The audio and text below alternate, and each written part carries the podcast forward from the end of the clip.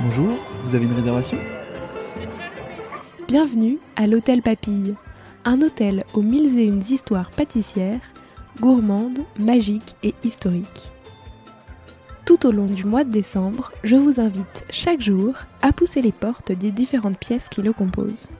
Derrière chaque porte se cache une surprise audio que vous aurez jusqu'au 24 décembre pour explorer. Et il se pourrait que vous ayez un rôle à jouer. Moi, c'est Léa Reverdy, et je vous accompagnerai tout au long de cette aventure sonore pour découvrir avec vous celles et ceux qui se cachent dans ces pièces. Pour que la magie reste complète, je ne vous en dis pas plus. Vous êtes prêts? On y va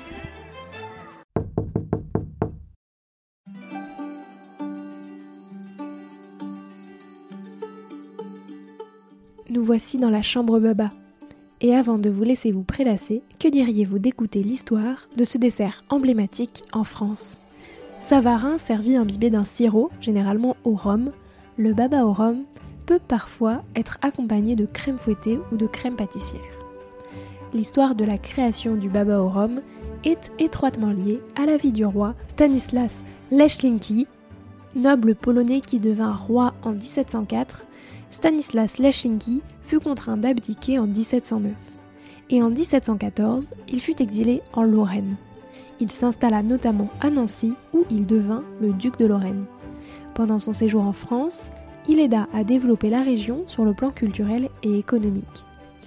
Et à l'époque, le français Nicolas Storer travaillait comme apprenti pâtissier dans ses cuisines.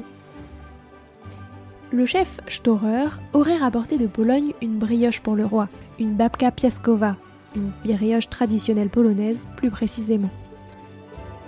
Malheureusement, cette dernière se serait desséchée pendant le voyage. Alors pour rectifier le tir, le pâtissier aurait décidé d'arroser la brioche sèche de Malaga, un vin doux produit en Andalousie. Après l'avoir imbibé, le pâtissier aurait fourré le dessert de raisin de Corinthe. Mais contrairement à ce que l'on croit, la recette originale ne contenait pas de crème pâtissière. Cette dernière fut ajoutée dans le dessert des années plus tard. Le roi Stanislas apprécia beaucoup cette pâtisserie et voulut donc lui donner un nom.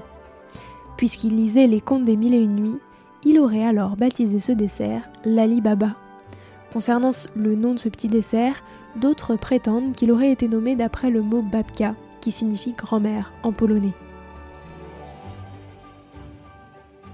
Par la suite, lors du mariage de la fille de Stanislas, Marie Lesklinka, avec Louis XV en 1725, le pâtissier Nicolas Storer l'aurait suivi jusqu'à Versailles et diffuse alors le baba au rhum dans les sphères parisiennes.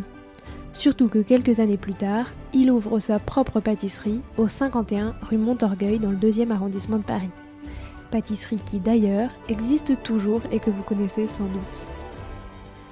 Enfin, en 1836, les Montsou, des chefs pâtissiers de la noblesse napolitaine, importent le baba au rhum dans la ville de Naples, et c'est la première fois que la recette du dessert apparaît dans un manuel de cuisine italien. De fait, il lui attribue une origine napolitaine, ce qui va à l'encontre de l'histoire a priori officielle. Comme tous les desserts, au fil du temps, le dessert a évolué, de la crème pâtissière qui a ensuite été remplacée par de la crème chantilly et le vin par du rhum ce qui donne son nom d'aujourd'hui, le Baba au rhum. Merci pour cette visite et à demain.